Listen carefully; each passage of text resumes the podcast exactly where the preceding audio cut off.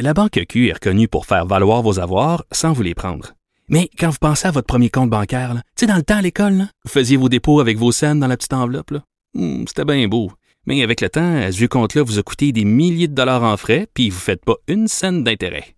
Avec la Banque Q, vous obtenez des intérêts élevés et aucun frais sur vos services bancaires courants. Autrement dit, ça fait pas mal plus de scènes dans votre enveloppe, ça. Banque Q. Faites valoir vos avoirs. Visitez banqueq.ca pour en savoir plus. Le, commentaire de François Lambert, un dragon pas comme les autres. Et oui, on va aller retrouver un dragon pas comme les autres, François Lambert. Bonjour François. Bonjour Caroline.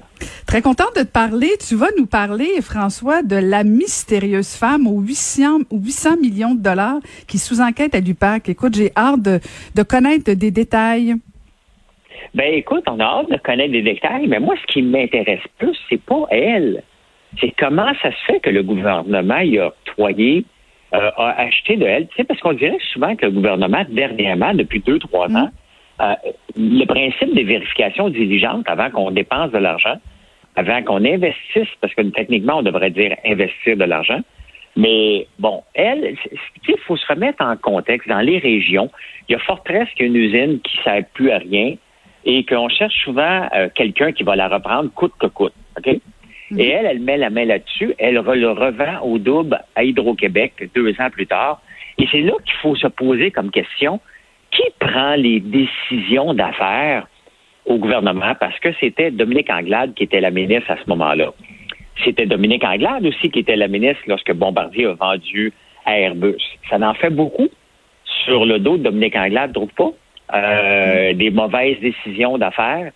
Euh, Pierre Fitzgibbon n'est pas euh, pas blanc comme neige non plus, hein, qu'on soit le que moi, moi j'en reviens pas encore qu'on a investi dernièrement dans le lithium, euh, qu'on a investi dans un ballon que personne ne veut, un ballon dirigeable pour transporter des maisons dans le Grand Nord. Tu sais, à un moment donné, il faut, le principe d'imputabilité, euh, on dirait qu'il fait défaut. Et moi, honnêtement, j'ai hâte de voir ce que l'UPAC. Le problème avec l'UPAC, Caroline, je ne sais pas si tu es d'accord avec moi, mais ils n'ont pas amené grand-chose à date à part des chicanes internes. Hein. Mm-hmm, mm-hmm. Donc, euh, que l'UPAC s'en mêle, euh, Vicky, c'est qui cette dame-là, Vicky Lavoie? Euh, c'est peut-être intéressant à savoir, mais ce qui m'intéresse plus, c'est comment ça se fait que le gouvernement a donné un contrat avec à, cette dame-là pour le racheter tu sais, euh, je l'ai visité, euh, je suis passé devant, j'ai été donné une conférence il y a deux ans à Chibougamau, puis je voulais aller voir euh, la fameuse église de Chapelle où il y avait eu le feu. Et je suis passé justement, on m'avait présenté cette, cette usine-là de biomasse. Et là, on apprend que ça a l'air être nébuleux un peu, qu'il y a une usine de tomates qui va être à Chibougamau. Tout là, tu sais, moi, moi j'étais impressionné de voir cette usine-là et tout, la patate. Mais quand tu apprends derrière tout ça, tu fais comme, ah ouais, ça n'a pas l'air propre maintenant. Tu sais. Mm-hmm. Je sais pas ce que tu en penses, mais pour moi, euh, pour, pour moi, c'est le, celui qui a signé le contrat. Parce que, tu sais, c'est tellement bizarre. Moi, là, je veux dire, j'en achète des entreprises et la première chose que je fais, un, j'ai rare que j'achète les actions d'une compagnie parce que je veux pas être prêt avec le passé. Donc, comment le gouvernement a pu donner de l'argent sans vérifier? Et tu sais, moi, là, je veux dire, si quelqu'un achète une entreprise, est capable d'en vendre le double deux ans après, je vais lui demander, mais qu'est-ce que tu as mis là-dedans? Qu'est-ce que tu as fait? Combien tu l'as payé?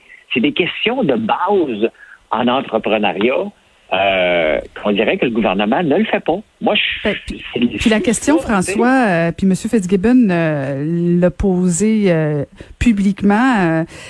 comment ça se fait qu'Investissement Québec a, pris 100% du risque, 100% de l'entreprise? Et il semble-t-il que c'est rare qu'Investissement Québec va, va en prendre 25, 30, 40% mais 100 euh, c'est plutôt, c'est plutôt étonnant et, et euh, puis la, la, réalité, c'est que là, Dominique Anglade est rendue dans l'opposition. Est-ce qu'elle est tenue de répondre?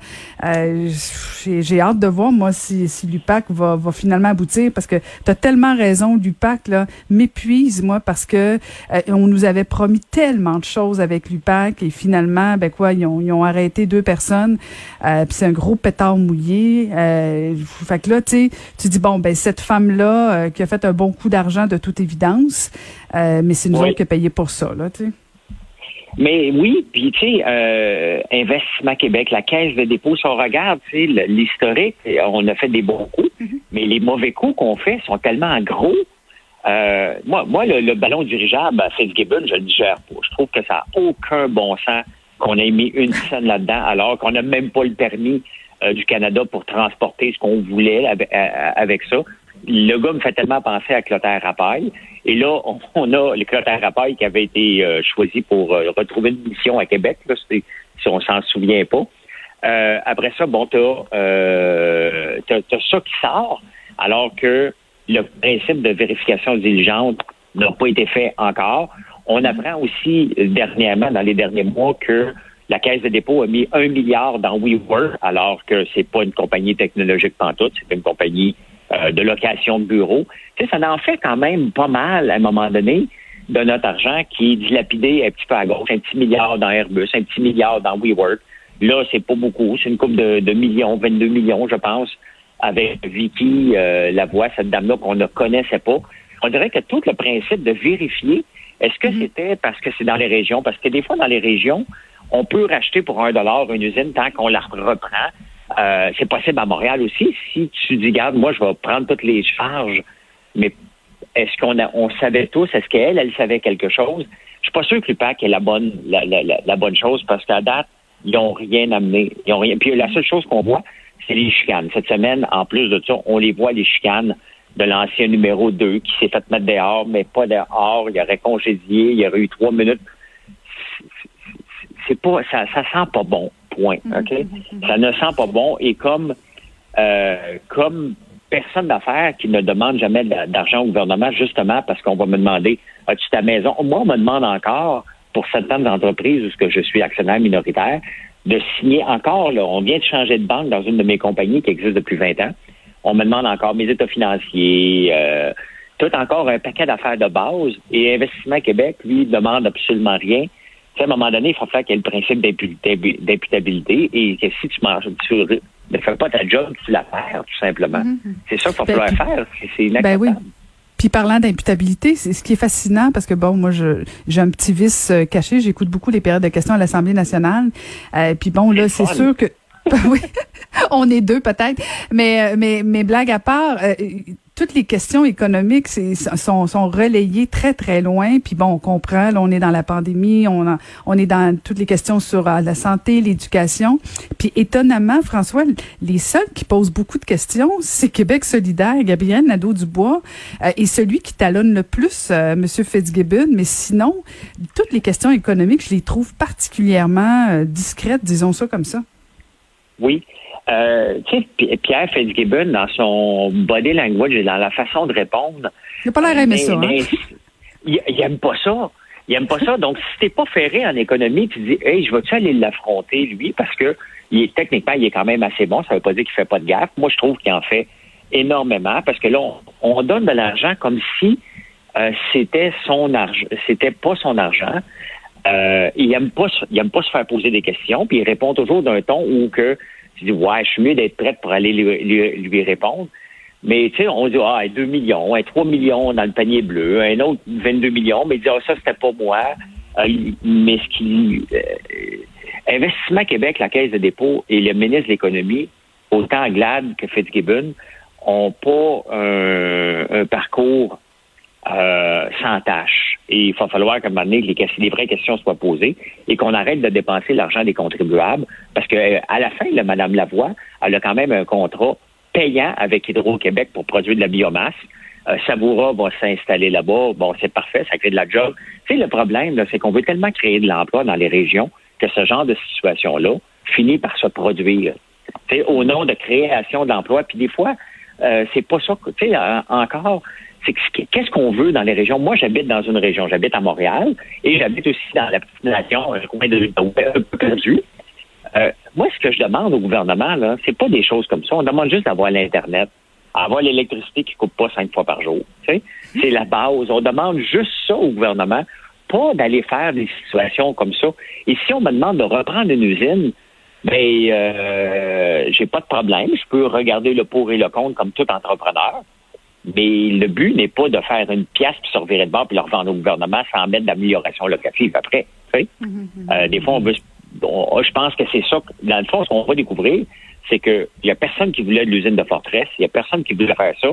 Elle, euh, qui faisait que du développement régional, se voit une opportunité en or. En bonne entrepreneur, elle est sautée dessus. Elle a flippé ça. Bingo, elle vient de faire un- une passe d'argent. Elle était silencieuse, la madame, mais c'est toute une femme d'affaires. Moi, honnêtement, à date, moi, je vois rien de mal avec elle. Je vois tout de mal avec ceux qui ont octroyé le contrat. Et c'est là qu'il va falloir poser des questions.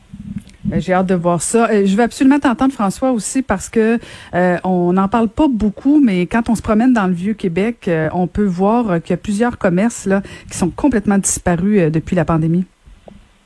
Oui, et tu sais, est-ce que euh, j'ai écrit un texte dans les affaires le, le mois passé, puis tu sais, je disais que la pandémie, elle n'a pas tué euh, les entreprises, c'est que les entreprises étaient souvent déjà mortes euh, d'avance ou étaient sur le bord de mourir. Il reste que c'est triste de voir des grands des grandes artères complètement vides, que ce soit la, rue Sainte-Catherine, que ce soit le vieux Québec, vieux Montréal. La réalité, c'est, Caroline, c'est que euh, ces gens-là étaient basés que sur le tourisme, le tourisme étranger, où on va leur vendre des choses que le Québécois ne veut pas acheter. Et je pense que s'il y a une leçon à retenir des six derniers mois, c'est qu'on a oublié le tourisme québécois dans tout ça.